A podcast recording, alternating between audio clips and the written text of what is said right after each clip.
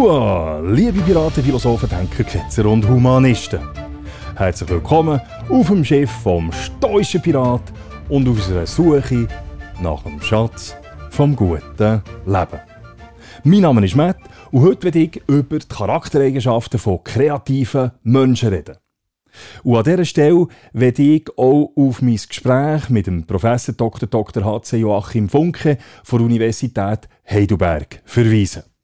Mit dem Psychologen und Kreativitätsforscher Funke habe ich nämlich in meiner 20. Podcast-Folge über Kreativität generell diskutiert. Es war wirklich ein cooles Gespräch. Und wenn euch das Thema also interessiert und ihr die Podcast-Folge noch nicht gehört habt, dann hört auch diesen Podcast mit dem Professor Dr. Dr. H.C. Joachim Funke. Es lohnt sich. Und überhaupt, vergesst nicht, den Podcast vom Stoischen Pirat auch zu abonnieren. Auch auf YouTube könnt ihr die Playlist vom Stoischen Pirat abonnieren. Es würde mich freuen. Merci vielmals, wenn ihr das macht. Also. King, King, die in diesem Jahr eingeschult werden, werden voraussichtlich im Jahr 2079 pensioniert. Wir können nur erahnen, wie stark sich die Welt in den nächsten 60 Jahren wird verändern. Die Geschwindigkeit Geschwindigkeit von Veränderung hat enorm zugenommen. Insbesondere die Weiterentwicklung im Bereich der Technologie und der Forschung schreitet in einem noch nie dagewesenen Tempo voran. Wir erleben heute in wenigen Jahren mehr Veränderung als unsere vorherigen Generationen im ganzen Leben. Der technologische Fortschritt beeinflusst direkt unser Verhalten. Das wiederum hat weitreichende Konsequenzen. Unsere Art zu leben und somit auch die damit verbundenen gesellschaftlichen Normen passen sich dem technologischen Fortschritt an und sind darum ebenfalls einem sich immer schneller vollziehenden Wandel unterworfen. In seinem neuesten Buch 10 Lessons for a Post-Pandemic World bringt der berühmte Journalist Farid Zakaria wie folgt auf Punkt. Ich zitiere. Wir haben eine Welt geschaffen, die ständig im Overdrive ist. Die menschliche Entwicklung hat sich in den letzten zwei Jahren, Jahrhunderten in jeder Hinsicht dramatisch beschleunigt. Und dieses Tempo hat sich in den letzten Jahrzehnten noch weiter erhöht. Die Menschen leben länger, produzieren und konsumieren mehr, bewohnen größere Räume, verbrauchen mehr Energie und erzeugen mehr Abfall- und Treibhausgasemissionen.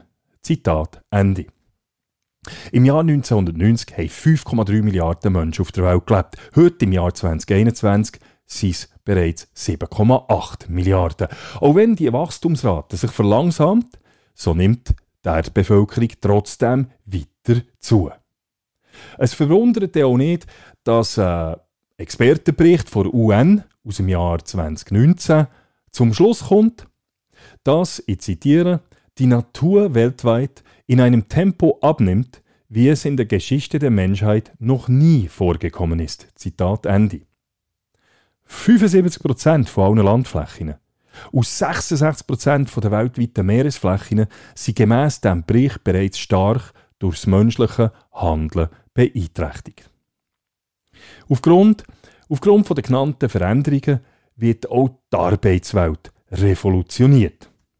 Der technologische Fortschritt verändert die Art, wie wir arbeiten.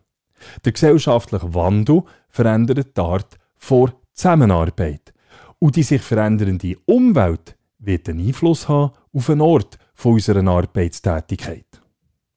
Aufgaben und Prozesse mit einem geringen Grad an Komplexität und einem hohen Grad an Repetition werden zunehmend von Algorithmen und Robotern erledigt.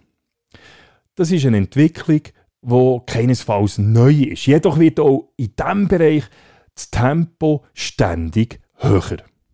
Lang ist man davon ausgegangen, dass vor allem handwerkliche Berufe durch technologischen Fortschritt bedroht werden. Wissensbasierte Berufe haben als sichere Berufswahl gelten.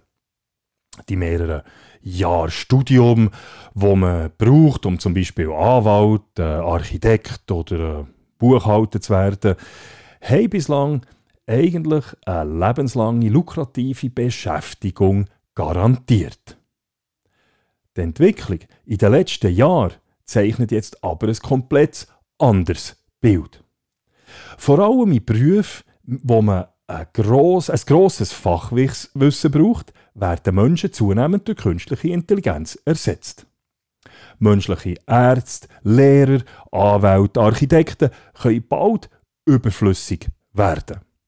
Ich zitiere zwei besonders wichtige nichtmenschliche Fähigkeiten, über die künstliche Intelligenz verfügt, sind die Konnektivität und die Aktualisierbarkeit. Zitat Ende. Das schreibt der Yuval Hariri in seinem Buch 21 Lektionen für das 21. Jahrhundert. Künstliche Intelligenz ist immer auf dem neuesten Forschungsstand. Von einem Arzt oder einem Lehrer, der vor mehreren Jahrzehnten seine Ausbildung abgeschlossen hat, kann das kaum behauptet werden. Die Überlegenheit vor künstlicher Intelligenz zeigt sich zum Beispiel auch darin, dass erfahrene Radiologen regelmäßig, regelmäßig von Mustererkennungssoftware oder Diagnostiker von einfachen Computerfragebögen übertroffen werden. Der Nobelpreisträger Daniel Kahnemann erwähnt in seinem Buch Schnelles Denken, Langsames Denken eine Studie, wo der Effekt von Hunger und Müdigkeit auf die Urteile von Bewährungsrichtern analysiert hat. Je müder und je hungriger die Richter waren, desto strenger sind die Urteile ausgefallen. Andere Untersuchungen haben gegeben, dass die Rasse, aber auch das Geschlecht einen signifikanten Einfluss auf die Strafmaß haben. So werden gemäss einer Studie aus den USA Frauen, egal welcher Hautfarbe, signifikant weniger streng bestraft als weiße oder schwarze Männer. Weiße Männer wiederum werden weniger streng bestraft als schwarze Männer.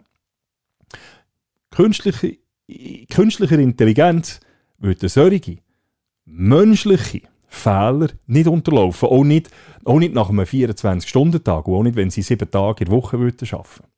Ich denke, dass wir uns alle einig sind, dass wir in einer Welt vom ständigen Wandel leben. Und auch wenn es uns nicht gefällt, so wird der Fortschritt und die Veränderung nicht aufzuhalten sein. Was bedeutet das jetzt aber für die Kinder, die in, diesem Jahr eingeschult werden? Sie werden so ausgebildet, dass sie den Anforderungen der heutigen Welt entsprechen mit den Methoden, die sich gestern bewährt haben und durch Lehrer, die vorgestern ausgebildet worden sind. Es stellt sich aber die Frage, ob diese Methoden und der heute vermittelte Stoff unserer Jugend auch tatsächlich bei der Bewältigung von künftigen Herausforderungen nützlich sein wird. Wenn man das heutige Ausbildungssystem betrachtet, so hat sich die hat sich Pädagogik zwar permanent ein bisschen verändert, das Grundmodell der schulischen Ausbildung ist aber immer noch das gleiche, wie vor rund 200 Jahren. In der Schweiz, in der Schweiz ist der Schulunterricht mit der Totalrevision der Bundesverfassung im Jahr 1874 für obligatorisch erklärt worden. Bereits vor dem Obligatorium ist in den Schulen nach dem Prinzip unterrichtet worden, dass der Lehrer oder die Lehrerin die wesentliche Steuerungskontrolle und Bewertungsaufgaben übernimmt. Auch werden die Schüler seit, seit jeher im Klassenzimmer an Pult im Kollektiv unterrichtet. Der Unterrichtsstil ist nicht unwesentlich durch die Industrialisierung beeinflusst worden. Mit der äh, Industrialisierung hat sich nämlich die Art und Weise, wie wir arbeiten, verändert. Dadurch ist in der Gesellschaft ein Bedürfnis nach einer neuen Art von Arbeitskräften entstanden. Fabrikbesitzer haben fügsame, angenehme Arbeiter, die über eine gewisse Grundausbildung verfügen, die pünktlich zur Arbeit erscheinen und machen, was ihre Chefs von ihnen verlangen, braucht. Der ganze Tag mit einem befehlshabenden Lehrer oder einer Lehrerin in einem Klassenzimmer zu sitzen, ist darum ein gutes Training für die künftigen Arbeitskräfte gewesen. Da wir uns jetzt aber in eine neue postindustrielle Ära begeben, lohnt sich darüber nachzudenken, ob das Modell tatsächlich noch sinnvoll ist und ob wir in den Schulen tatsächlich das notwendige Rüstzeug zum Reüssieren in Zukunft erhalten. Es stellt sich für mich die Frage, ob man nicht vermehrt das Erlernen von universell anwendbaren Lebensfertigkeit ins Zentrum drücken statt sich weiterhin vor allem auf einen Erwerb von technischem Können äh, zu konzentrieren. Es ist meine Überzeugung, dass die Anpassungsfähigkeit zur wichtigsten Fähigkeit überhaupt werden wird. Nicht die stärksten oder die intelligentesten Spezies werden überleben, sondern diejenigen, die sich am schnellsten anpassen. Das hätte Charles Darwin bereits im 19. Jahrhundert erkannt. Dass sich der Wandel in der Arbeitswelt, aber auch im gesellschaftlichen Zusammenleben beschleunigt, wird die Anpassungsfähigkeit von jedem einzelnen Mensch künftig extrem stark auf die Probe gestellt. Die Erfolgsgeschichte der Menschheit oder der Erfolg der Menschen ist das Resultat, ist nichts anderes als das Resultat der menschlichen Anpassungsfähigkeit. Die Grundlage für die Anpassungsfähigkeit wiederum ist Kreativität. Was uns von anderen Lebewesen unterscheidet, nämlich ähm, unsere Sprache, unsere Werte, unser künstlerisches Schaffen, unser wissenschaftliches Verständnis, die Fähigkeit zur Kooperation und unsere Technologie sind nichts anderes als das Ergebnis vom, Mensch, vom menschlichen Einfallsreichtum, wo erkannt, belohnt und durch Lernen weitergegeben worden ist. Es ist das Resultat von kreativen Individuen. Und was zeichnet jetzt genau solche Individuen, solche kreativen Individuen aus? Was sind jetzt die Charakteristika von kreativen Individuen? Der ehemalige Professor der University of Chicago, der ungarische Psychologe Mihai Csikszentmihalyi, hat diese Frage in seinem Buch Creativity, The Work and Life of 91 Eminent People versucht zu beantworten. Der Mihai Csikszentmihalyi ist euch vielleicht bekannt, weil er, weil er das Flow-Erleben erforscht und beschrieben hat. Sein Buch Flow, der Weg zum Glück, ist seit 1990 eigentlich ein permanenter Bestseller. Der Mihai Csikszentmihalyi kommt zu folgendem Schluss, ich zitiere. Ich habe 30 Jahre lang erforscht, wie kreative Menschen leben und arbeiten, um den geheimnisvollen Prozess, durch den sie auf neue Ideen und neue Dinge kommen, verständlicher zu machen. Wenn ich in einem Wort ausdrücken müsste, was ihre Persönlichkeiten von anderen unterscheidet, dann ist es Komplexität. Sie zeigen Tendenzen des Denkens und Handelns, die bei den meisten Menschen abgesondert sind. Sie enthalten widersprüchliche Extreme. Statt ein Individuum zu sein, ist jeder von ihnen eine Vielheit. Zitat Ende. Der Mihai Csikszentmihalyi beschreibt zehn oft widersprüchliche Eigenschaften, die bei kreativen Menschen häufig zu finden sind. Die erste, kreative Menschen haben viel körperliche Energie, aber sie sind auch oft ruhig und in sich ruhend. Kreative Menschen sind in der Lage, lang und konzentriert zu arbeiten während sie gleichzeitig Frische und Begeisterung ausstrahlen. Das bedingt eine gute körperliche Fitness. Kreative Menschen sind in der Regel auch fitte Menschen. Das zieht sich bis ins höhere Alter durch. Es ist aber nicht so, dass fitte Menschen gleichzeitig auch kreativ sind. Vielmehr ist es so, dass kreative Menschen über innere Energie verfügen, die sie auch zur sportlichen Betätigung treibt. Jetzt könnte man meinen, dass kreative Menschen äh, hyperaktiv sind und sich ständig im roten Bereich bewegen. Der Psychologe Mihai Csikszentmihalyi hat aber genau das Gegenteil herausgefunden. Kreative Menschen ruhen sich oft aus und erscheinen für Beobachter phasenweise sogar als faul.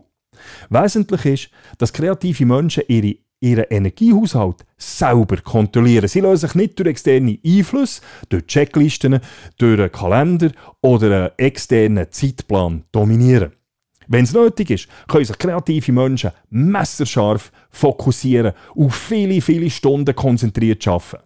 Wenn es aber nicht nötig ist, sind kreative Menschen in der Lage, abzuschalten und können so ihre Batterien wieder aufladen. Kreative Menschen halten den Rhythmus von Aktivität, gefolgt vom Musikgang und Nachdenken für den Erfolg von ihrer Arbeit für sehr wichtig. Gemäss Mihai, Mihai Csikszentmihalyi ist diese Strategie das Resultat von Versuch und Irrtum, Trial and Error, zur Erreichung von ihren Zielen.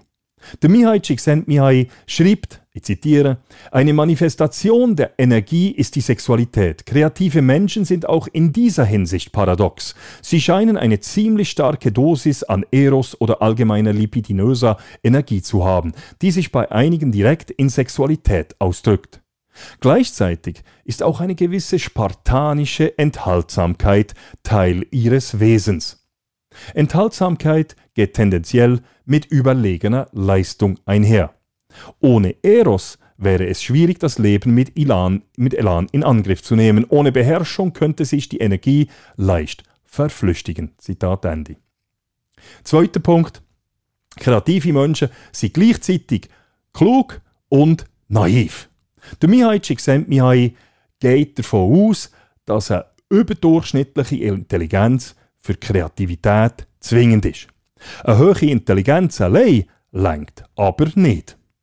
Ein scharfer Verstand kann Kreativität auch negativ beeinflussen, weil man mit einem hohen IQ auch zu einer gewissen, zu einer gewissen Selbstgefälligkeit neigt und, neu, und dadurch Neugier verliert. Das Lernen von Fakten, die Verinnerlichung der bestehenden Regel, eine, Regeln einer Domäne fällt einer Person mit hohem IQ unter Umständen so leicht, dass sie keinerlei Anreiz verspürt, das bestehende Wissen zu überprüfen, zu bezweifeln oder zu verbessern.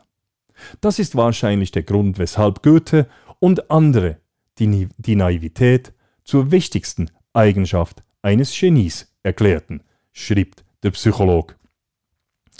Die Naivität oder Kindlichkeit führt nicht selten dazu, dass kreative Menschen von anderen Menschen abschätzig angeschaut werden. Es führt auch dazu, dass kreative Menschen auch bisweilen in gesellschaftliche Fallen tappen, weil sie durch ihre Naivität gesellschaftliche Normen, äh, das, weil sie ja, in der Gesellschaft Normen weniger Bedeutung zumessen als der Rest der Gesellschaft.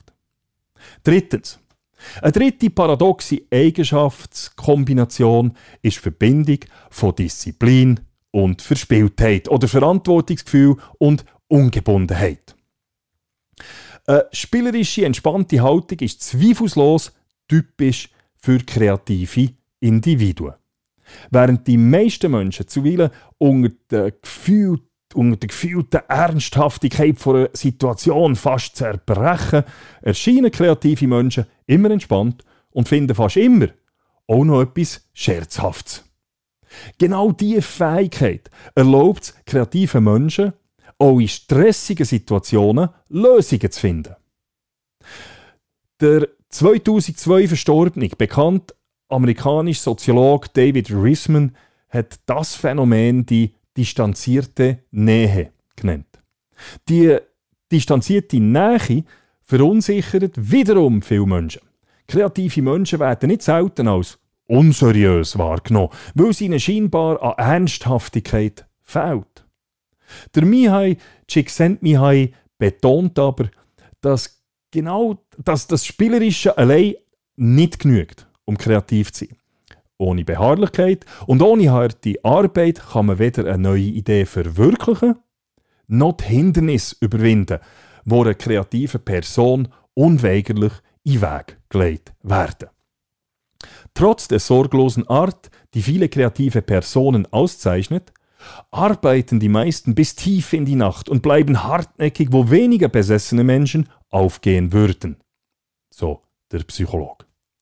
Viertens.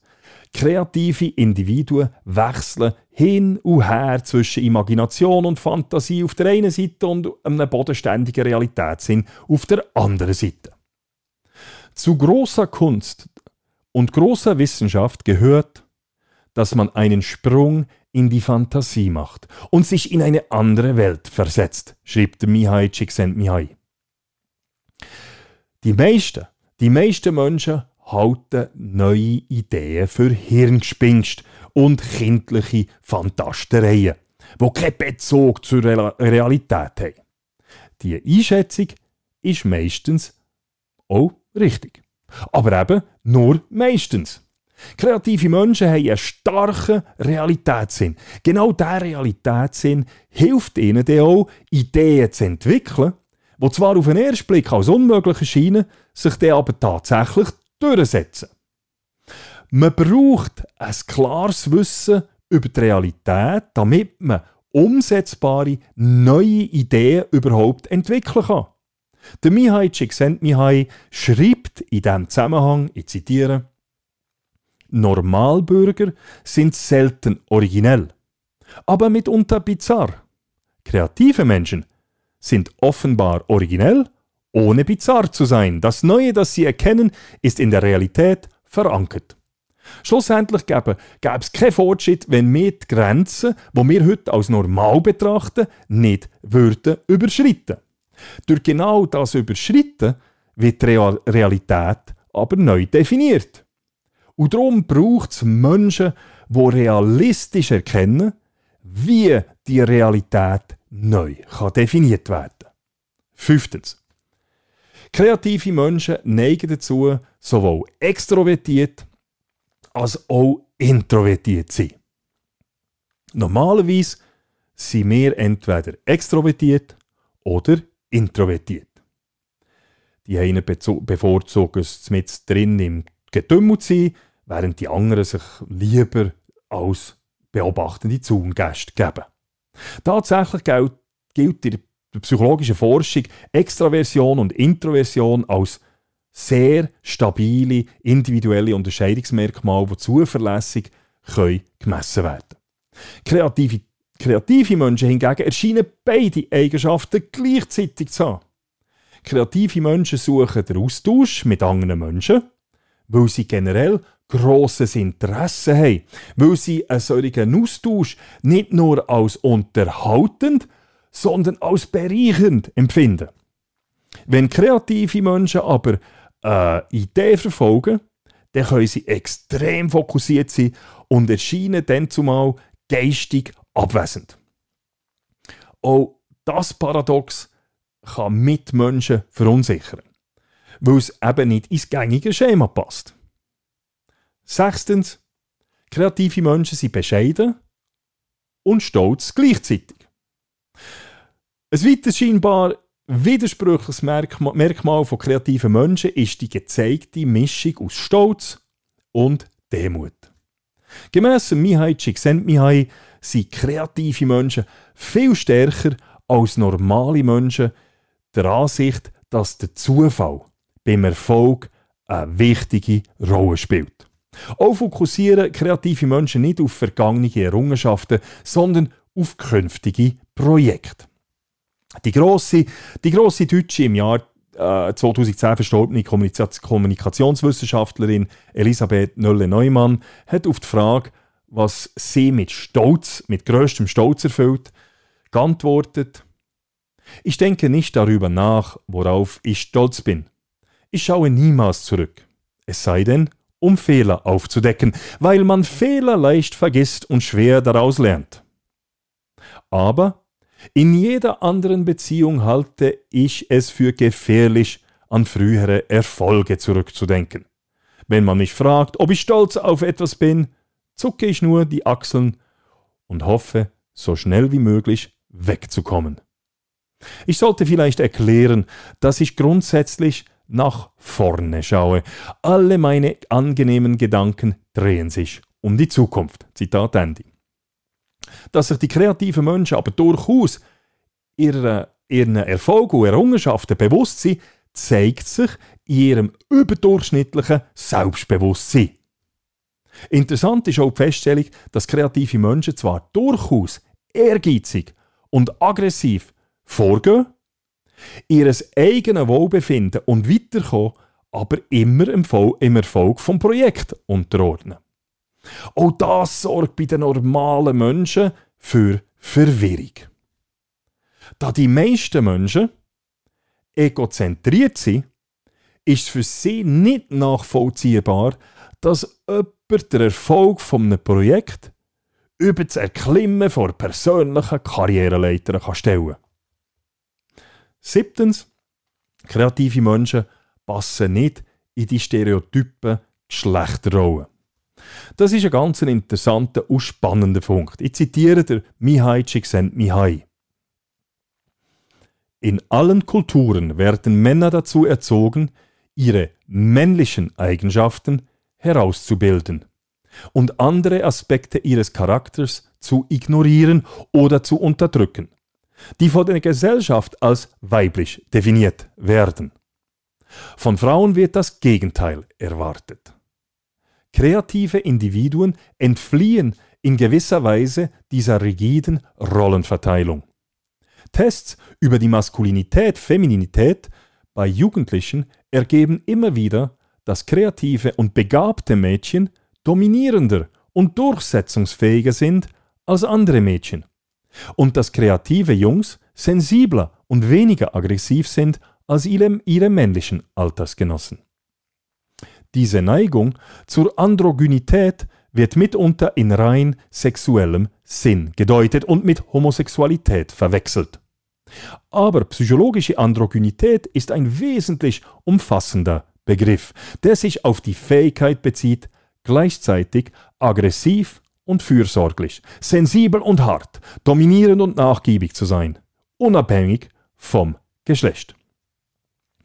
Eine psychologisch androgyne Person verdoppelt im Effekt ihr Verhaltensrepertoire, was ihr ein wesentlich reicheres Spektrum an Interaktionsmöglichkeiten eröffnet.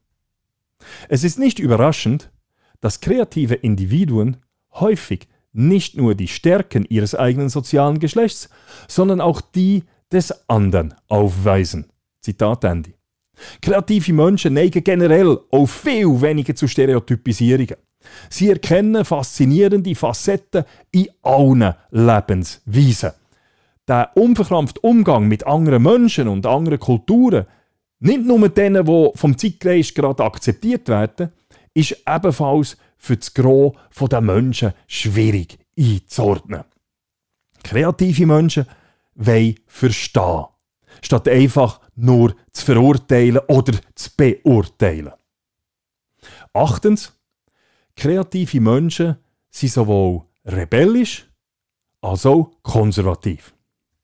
Kreative Menschen gelten im Allgemeinen als rebellisch und unabhängig. Der Mihai Csikszentmihalyi ist aber überzeugt, dass man nur kreativ kann sein kann, wenn man zuerst eine bestimmte kulturelle Domäne verinnerlicht hat. Man kann nur außerhalb der Box denken, wenn man die Box überhaupt kennt. Für Mihai Csikszentmihalyi ist es schwer vorstellbar, wie eine Person kreativ könnte sein, ohne sowohl traditionell und konservativ als auch rebellisch und bilderstürmerisch zu sein. Ich zitiere, wer nur die Tradition im Auge hat, kann eine Domäne nicht verändern. Wer nur das Neue sucht, ohne einen Gedanken an frühe, frühere Werte zu verschwenden, wird selten anerkannte Verbesserung bewirken. Zitat Ende. Neuntens, Leidenschaft versus Objektivität. Die meisten kreativen Personen bringen sehr viel Leidenschaft für ihre Arbeit auf und können ihr doch auch mit einem Höchstmaß an Objektivität begegnen. Der Grund ist relativ klar. Ohne Leidenschaft verliert man schnell das Interesse an einer schwierigen Aufgabe. Aber ohne Objektivität leidet die Qualität und die Glaubwürdigkeit der Arbeit. So, der Psychologe. Zweitens, kreative Menschen erleben viel Freude und viel Schmerz. Die Tatsache, dass sich kreative Menschen exponieren, macht sie angreifbar und verletzlich. Nonkonformes Denken und Handeln führt zu Kritik und häufig auch zu bösartigen Angriffen.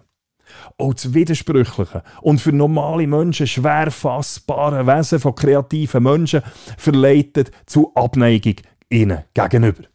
Kreative Menschen werden als Ketzer wahrgenommen, wo der Status quo und somit auch herrschende Machtstrukturen in Frage stellen. Das, obwohl es den kreativen Menschen kaum um die persönliche Macht geht, als vielmehr um einen Fortschritt, um das Sammeln von Erkenntnis. Auf der anderen Seite erfahren kreative Menschen aber auch viel Freude. Nämlich dann, wenn sie ihre Projekte zum Erfolg bringen. Von allen menschlichen Aktivitäten, so der Mihai Csikszentmihalyi, kommt Kreativität der Erfüllung, nach der wir uns alle im Leben sehnen, am nächsten. Kreative Menschen finden Sinn und Freude im Chaos vor Existenz. Die Freiheit macht sie für die Gesellschaft wiederum unheimlich, weil scheinbar unfassbar und unkontrollierbar. Die Erfolge von kreativen Menschen schüren auch nicht. Kreative Menschen erfahren so nicht selten sowohl grosse Freude wie auch grosse Abneigung und Enttäuschung gleichzeitig. Es ist aber wahrscheinlich gerade die paradoxe, paradoxe Persönlichkeit, wo einer der Schlüssel zur Kreativität darstellt. Und wenn die Kreativität und die damit verbundene Anpassungsfähigkeit der Schlüssel für eine erfolgreiche Zukunft unserer Menschheit ist, dann sollten wir anfangen, in unserer Gesellschaft, in den Schulen, in den Organisationen und Unternehmungen günstige Voraussetzungen zu schaffen zur Entfaltung vor Kreativität. Denn kreative Menschen verfügen über die erstaunliche Fähigkeit, sich fast in jeder Situation anzupassen und sich mit dem zu behelfen, was gerade zur Verfügung steht, um ihre Ziele zu erreichen, schreibt der Mihai Csikszentmihalyi. So, that's it. Ich hoffe, es hat euch gefallen und ich ein bisschen inspirieren Wenn ja, dann spendet mir doch eins oder mehrere Kaffee unter www.buymeacoffee.com slash stoicpirate. Das wäre absolut toll und herzlichen Dank an dieser Stelle auch all denen, die mir schon Kaffee gespendet haben. Es ist mega cool. Das Transkript und die Quellenangaben zu diesem Podcast findet ihr wie immer auf meiner Webseite www.müllermatthias.ch. Also, ich wünsche euch eine kreative und tolle Woche und ich würde mich freuen, wenn ihr auch in Zukunft wieder mit an Bord vom Schiff vom stoischen Pirat würdet kommen. Gleich und macht's gut.